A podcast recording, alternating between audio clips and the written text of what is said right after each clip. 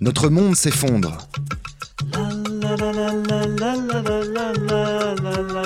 Les chroniques de la petite blanc. Je pense à un truc. On va pas mourir dans une minute. On est en train de tomber.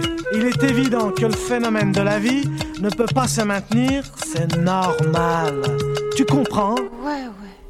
Notre monde s'effondre, mais les animaux brillent. Les amphibiens sont presque tous fluorescents, nous informe Nathaniel Herzberg dans un article du journal Le Monde. On y apprend que la plupart des grenouilles, tritons et autres salamandres brillent sous l'effet de la lumière bleue. Et c'est une nouveauté. Oh, ça l'est pour vous et pour moi, bien sûr, mais ça l'est aussi pour les scientifiques qui viennent de découvrir cela. La lumière bleue, c'est une lumière émise par le Soleil, mais aussi de façon artificielle par des objets technologiques qu'on utilise quotidiennement. Les téléphones, les ordinateurs, les télévisions ou encore les ampoules LED, soit en français les ampoules à diode électroluminescentes. Et la lumière bleue est accusée de tous les maux. On lui prête des méfaits sur le sommeil notamment et sur notre rétine. Les chercheurs planchent sur le sujet et ils pensent qu'une trop forte exposition à la lumière bleue pourrait être en cause dans la dégénérescence maculaire, maladie de la rétine. Mais laissons de côté ces petits détails qui font que les outils technologiques sont souvent des bombes à retardement pour notre santé et pour la planète. Des chercheurs viennent de démontrer que grenouilles, tritons et salamandres sont fluorescents quand on les expose aux rayons ultraviolets parfois, mais surtout à la lumière bleue. Fluorescent, c'est comme phosphorescent, mais ça dure moins longtemps. La fluorescence disparaît quand on arrête de bombarder de lumière bleue, alors que si nos grenouilles étaient phosphorescentes, elles continueraient de briller une fois la lumière éteinte. Jusqu'à présent, nous explique le journal Le Monde, la bioluminescence semblait réservée aux animaux des abysses. Ces animaux ont la capacité de produire de la lumière à partir d'une réaction chimique interne, c'est connu. Enfin, je dis ça, moi je ne le savais pas vraiment.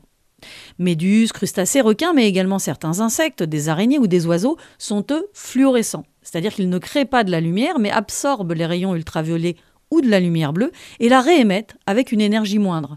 Je vous passe les détails techniques qui m'échappent, mais disons qu'ils réémettent de la lumière à un niveau différent sur le spectre lumineux avec une couleur différente. Mais pour les amphibiens, notre connaissance de leur fluorescence est plus récente. En 2017, c'est sur une petite grenouille brune à pois rouge que des chercheurs ont noté la fluorescence.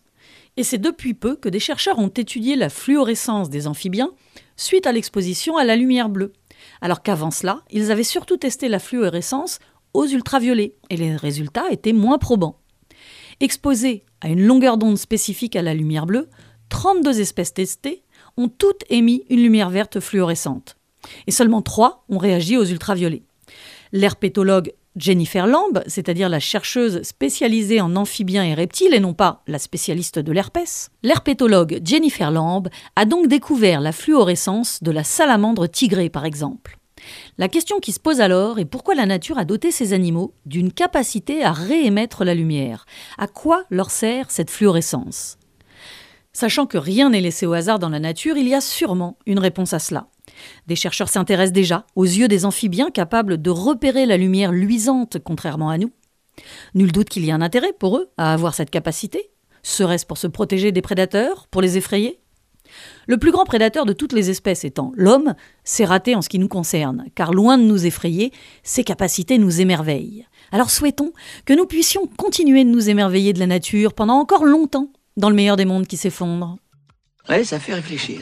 Mais oui, non, mais bien sûr, ça fait réfléchir. Mais à quoi? Si une étincelle, ça explose. C'est normal. La la la la. La la la la. La la la la la la.